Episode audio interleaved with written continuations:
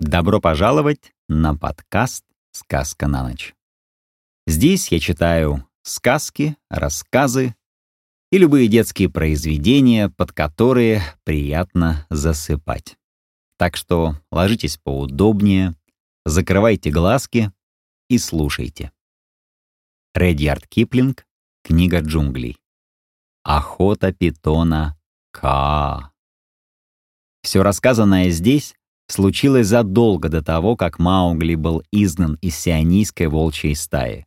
Раньше, чем он отомстил Шерхану, тигру, словом, и происходило в те дни, когда Балу учил его закону джунглей.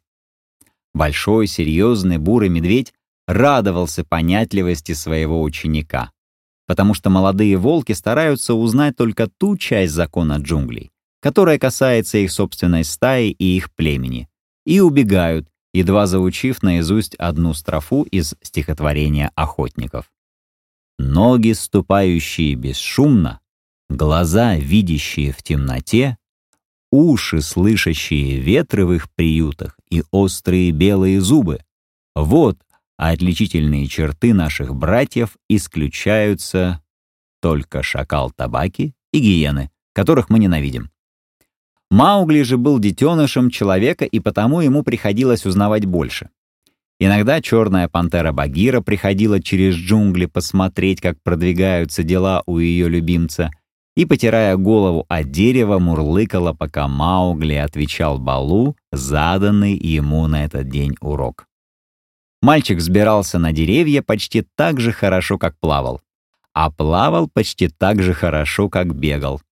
Поэтому Балу учитель закона, преподавал ему законы леса и законы вод, объяснял, как отличать подгонившую ветвь от здоровой, как вежливо разговаривать с дикими пчелами, проходя под их сотами, висящими на 50 футов выше его головы, как извиниться перед нетопырем мантом, потревожив его в полдень среди ветвей, или как предупреждать водяных змей в естественных лесных прудах, готовясь кинуться к ним в воду. Никто из населения джунглей не любит, чтобы его тревожили, и все готовы броситься на незваного гостя. Узнал Маугли и охотничий крик пришельцев. В том случае, когда охотник преследует дичь не на своей территории, этот призыв следует громко повторять, пока не услышишь на него ответа. В переводе он значит «Позвольте мне охотиться здесь, потому что я голоден». Отвечают же на него так в таком случае охоться ради пищи, но не для удовольствия. Все это должно вам показать, до чего многое Маугли приходилось заучивать наизусть, и, повторяя одно и то же больше ста раз, он очень уставал. Однако, как Балу сказал Багиры в тот день, когда Маугли был побит и рассерженно убежал от него, «Человеческий детеныш и есть человеческий детеныш а потому он должен знать весь закон джунглей. «Но подумай, какой он маленький», — возразила черная пантера, которая, конечно, избаловала бы мальчика, если бы Балу не мешал ей. «Как все эти слова могут умещаться в его маленькой голове? Разве в джунглях есть что-нибудь настолько маленькое, чтобы звери его не трогали? Нет. Вот потому-то я и учу детеныша. Потому-то я и бью его. Правда, очень нежно, когда он забывает мои слова. «Нежно? Что ты знаешь о нежности, железные лапы?» — проворчала Багира. «Сегодня у него все лицо разбито из-за твоей нежности. Рррр. Пусть лучше я, любящий детеныша, покрою его ссадинами с головы до ног, чем он по невежеству попадет в беду», — с жаром ответил бурый медведь. «Теперь я учу его великим словам джунглей, которые послужат для него защитой среди населения, птиц, змей и всех существ, охотящихся на четырех ногах помимо его собственной стаи. Если только детеныш запомнит слова, он получит возможность требовать покровительства от всех созданий, живущих в джунглях. Разве ради этого не стоило слегка побить его? Пожалуй, только смотри, не убей детеныша. Он же не древесный пень для оттачивания твоих тупых когтей. Но что это за великие слова? Конечно, гораздо вероятнее, что я окажу кому-нибудь помощь, нежели чем попрошу ее», — сказала Багира, вытянув одну из своих передних лап и любуясь как бы изваянными резцом когтями синевато-стального цвета, которые украшали ее пальцы. А все же мне хотелось бы узнать эти слова. Я позову Маугли, и он скажет их тебе, если захочет. Иди сюда, маленький брат. У меня в голове шумит, как в дупле с пчелиным роем, послышался мрачный голосок над их головами. Маугли скользнул по стволу дерева и, ступив на землю, рассерженный и негодующий, прибавил. «Я пришел для тебя, Багира, а совсем не для тебя, жирный старый Балу». «Мне это все равно», — ответил Балу, хотя он был обижен и огорчен. «В таком случае скажи Багире великие слова джунглей, которым я тебя сегодня учил». «Великие слова какого народа?» — спросил Маугли, довольный возможностью показать свою ученость. В джунглях много наречий, я знаю их все. Ты знаешь далеко не все. Видишь, о Багира, они никогда не благодарят своего учителя. Ни один волчонок не возвращался, чтобы поблагодарить старого Балу за его уроки. Но ты великий охотник. Скажи слова народа охотников. «Мы одной крови, вы и я», — сказал Маугли с акцентом медведя, как это делают все охотники. Хорошо, теперь великие слова птиц. Маугли повторил ту же фразу, закончив ее свистом коршуна. «Теперь слова змей», — сказала Багира. В ответ послышалось совершенно неописуемое шипение. Потом Маугли брыкнул ногами, захлопал в ладоши, все в виде одобрения себе и прыгнул на спину Багиры. Тут он уселся, свесив ноги в одну сторону, барабаня пятками по блестящей шкуры пантере и строя самые ужасные гримасы бурому медведю. «Так-так, из-за этого стоило получить несколько синяков», — нежно проговорил медведь. «Когда-нибудь ты вспомнишь меня».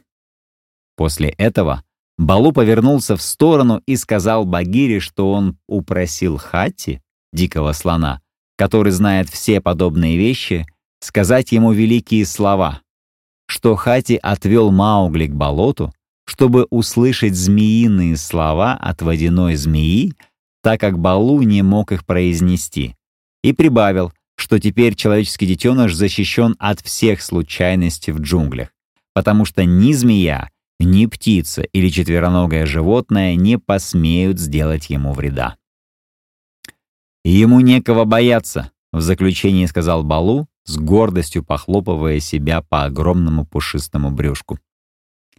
«Кроме его собственного племени», — сказала про себя Багира и вслух прибавила, обращаясь к Маугли. «Пожалей мои ребра, маленький брат! Что это за танцы взад и вперед?» Маугли старался обратить на себя внимание Багиры, дергая ее за шерсть на плече и колотя ее ногами. Когда пантера и медведь стали его слушать, он закричал во весь голос. Таким образом, у меня будет собственная стая, и я стану весь день водить их между ветвями. «Это еще что за новое безумие, маленький сновидец?» — спросила Багира. «И я буду бросать ветки и грязь старого балу», — продолжал Маугли. «Они обещали мне это, а?» «Уф!» Громадная лапа Балу сбросила Маугли со спины Багиры, и мальчик, лежавший теперь между его огромными передними лапами, понял, что медведь сердится. «Маугли», — сказал Балу, — «ты разговаривал с бандерлогами? С обезьяньем народом?» Маугли посмотрел на Багиру, желая видеть, не сердится ли так же и пантера. Ее глаза были жесткие, как яшмовые камни. «Ты был серыми обезьянами», существами без закона, с поедателями всякой дряни. Это великий позор. Когда Балу ударил меня по голове, сказал Маугли, он все еще лежал на спине, я убежал. С деревьев соскочили серые обезьяны и пожалели меня. Никому больше не было до меня дела. И мальчик слегка втянул ноздрями воздух. «Жалость обезьяннего народа?» — Балу фыркнул. «Молчание горного потока прохлада летнего солнца. А что дальше, человеческий детеныш? Потом, потом обезьяны дали мне орехов и разных вкусных вещей и, и отнесли меня на вершины деревьев, а там сказали, что по крови я их брат, что я отличаюсь от обезьян только отсутствием хвоста, и что со временем я сделаюсь их вожаком. «У них не бывает вожаков», — сказала Багира. «Они лгут и всегда лгали. Они обходили со мной очень ласково и звали меня опять к ним. Почему меня никогда не водили к обезьяннему народу? Серые обезьяны стоят, как я, на задних лапах, не дерутся жесткими лапами, а играют целый день. Пустите меня на деревья. Злой Балу, пусти меня наверх. Я опять поиграю с ними». «Послушай, детеныш человека», — сказал медведь, и его голос прогремел точно раскат грома в знойную ночь. «Я учил тебя закону джунглей, касающемуся всего нашего населения за исключением обезьяннего народа, живущего среди ветвей. У них нет закона. Обезьяны отверженные. У них нет собственного наречия. Они пользуются украденными словами, которые подслушивают, когда подглядывают за нами, прячась в ветвях. У них не наши обычаи. Они живут без вожаков, у них нет племени. Они хвастаются, болтают, уверяют, будто они великий народ, готовы совершать великие дела в джунглях, но падает орех, им делается смешно, и они все забывают.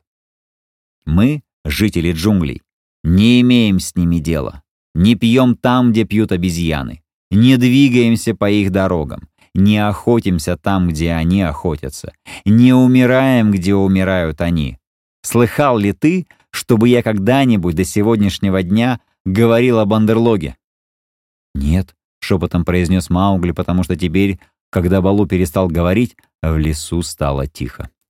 Народ джунглей изгнал их из своей памяти и не берет в рот их мясо. Обезьян очень много, они злые, грязны, не имеют стыда, и если у них есть какое-нибудь определенное желание, то именно стремление, чтобы в джунглях заметили их. Но мы не обращаем на них внимания, даже когда они бросают нам на голову грязь и орехи. Едва медведь договорил, как с деревьев посыпался град орехов и обломок веток. Послышался кашель, вой, и там наверху между тонкими ветвями почувствовались гневные прыжки. Для населения джунглей обезьяны — народ отверженный. Помни это. «Отверженный», — сказала Багира. «Тем не менее, мне кажется, ты, Балу, должен был предупредить его». «Предупредить? Я? Мог ли я угадать, что он станет возиться с такой грязью? Бандерлог, фу!» На их головы снова посыпался град из орехов и веток, и медведь с пантерой убежали, взяв с собой Маугли. Балу сказал правду. Обезьяны живут на вершинах деревьев, и так как обитатели лесов редко смотрят вверх, они редко сталкиваются с бандерлогом. Зато при виде больного волка, раненого тигра или медведя, обезьяны сходят на землю, мучат их ради забавы в надежде обратить на себя внимание зверей, они постоянно кидают в них ветки и орехи. Кроме того, они воюют выкрикивают бессмысленные песни, приглашают народ джунглей взобраться к ним и вступить с ними в бой. Или без всякого повода затевают между собой ожесточенные драки и бросают мертвых обезьян туда, где население зарослей может увидеть эти трупы. Они все собираются избрать себе вожака, составить собственные законы, придумать собственные обычаи, но никогда не выполняют задуманного, потому что их памяти не хватает до следующего дня. В оправдании себе обезьяны сочинили поговорку. То, о чем Бандерлог думает теперь, джунгли подумают позже. И это сильно одобряет их. Ни один из зверей не может добраться до Бандерлога. С другой стороны, никто из зверей не желает замечать этого племени, вот потому-то обезьянам и было так приятно, когда Маугли пришел играть с ними. А Балу рассердился. У обезьян не было какого-либо определенного намерения.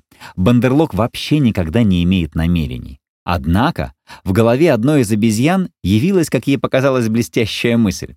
И она сказала остальным, что им было бы полезно держать у себя Маугли, потому что он умел свивать ветки для защиты от ветра И если бы они поймали его, он, вероятно, научил бы и их своему искусству.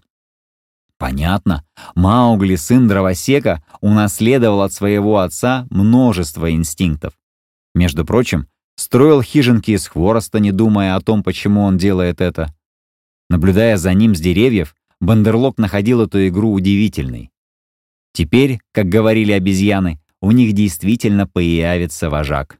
И они сделаются самым мудрым народом в джунглях. Таким мудрым, что все остальные будут замечать их и завидовать им. Они побежали вслед за Балоу, Багира и Маугли и держались совершенно тихо до времени полуденного отдыха, когда пристыженный Маугли заснул между пантерой и медведем, решив больше не иметь дела с обезьяньим народом. Следующее, что он впоследствии помнил, было прикосновение жестких, сильных маленьких рук, схвативших его за плечи и за ноги. Потом удары веток по лицу. Через несколько мгновений мальчик уже смотрел вниз в просветы между качающимися ветвями. В ту же секунду Балу пробудил джунгли своим громким глубоким голосом, а Багира, показывая все свои зубы, поднялась на дерево. Обезьяны завыли от восторга, взбираясь на верхние ветки, куда пантера не могла кинуться за ними, и закричали. «Она заметила нас! Багира заметила нас! Все население джунглей восхищается нашей ловкостью и нашей хитростью!» Началось бегство. А бегство обезьяньего народа по вершинам деревьев никто не может описать. У них есть определенные дороги, перекрестки, подъемы и спуски, и все на высоте от 50 до 70 или даже 100 футов над землей. И они могут двигаться по этим тропам в случае нужды даже ночью. Две самые сильные обезьяны схватили Маугли под мышки и вместе с ним понеслись с одного дерева на другое, делая прыжки в 20 футов. Без него они могли бы бежать вдвое быстрее. Тяжесть мальчика замедляла их движение. Хотя у Маугли кружилась голова, он невольно наслаждался этой дикой скачкой. Однако, видя землю так далеко под собой, он очень боялся, а страшные толчки в конце каждого полета через воздушные бездны заставляли его сердце замирать.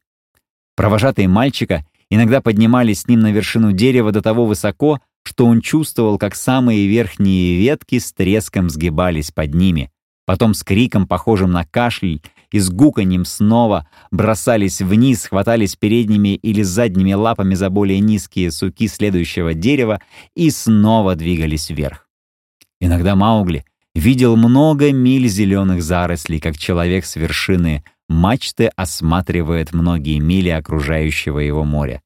Но после этого Ветки и листья хлестали Маугли по лицу, и он вместе со своими двумя спутниками снова приближался почти к самой земле.